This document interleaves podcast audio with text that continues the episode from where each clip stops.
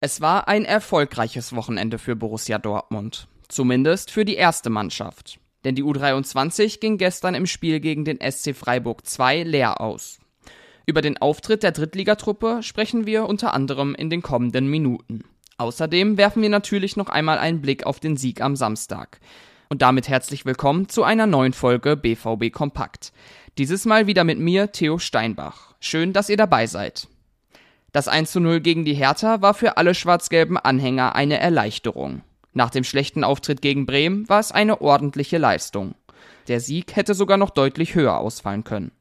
Trotzdem musste auch Gregor Kobel einige Male zeigen, was in ihm steckt. So ist es bis zum Schluss spannend geblieben. Auch Edin Terzic störte vor allem die Effizienz seiner Mannschaft.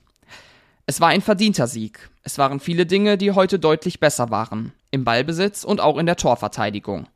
Allerdings haben wir es nicht geschafft, den Sack zuzumachen, sagt der Trainer im Anschluss. Gio Reyna war am Samstag nicht im Kader. Bei ihm gehe es vor allem darum, ihn nach den vielen Verletzungen in der Vergangenheit langsam wieder aufzubauen.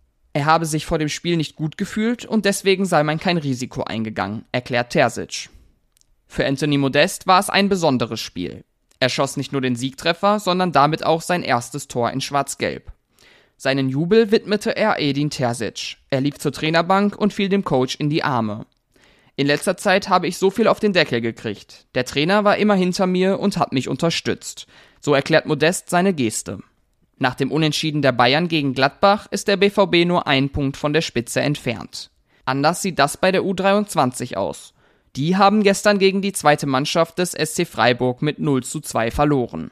Damit rutscht das Team von Christian Preußer nach vier Punkten aus sechs Spielen auf den vorletzten Platz ab. Vincent Vermey schoss in der 41. und 61. Minute beide Tore für die Freiburger. In der Schlussphase machten die Dortmunder noch einmal richtig Druck, für ein Tor reichte es aber nicht.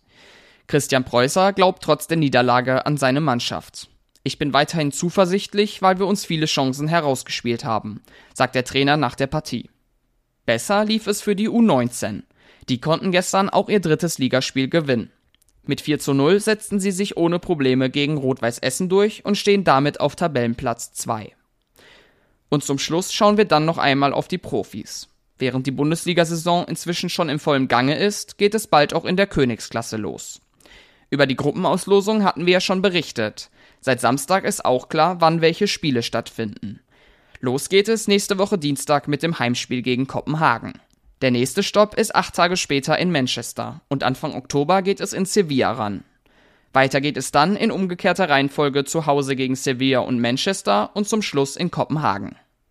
Infos über das Auftreten in der Champions League und natürlich auch alle weiteren News rund um Borussia Dortmund findet ihr wie immer auf ruhenachrichten.de. Wenn ihr da ein Plus-Abo abschließt, habt ihr Zugriff auf alle Hintergründe und Geschichten. Auf Twitter und Instagram sind wir unter rnbvb aktiv. Schaut doch da auch gerne vorbei. Und das war's für heute. Ich wünsche einen guten Start in die Woche und sage bis morgen.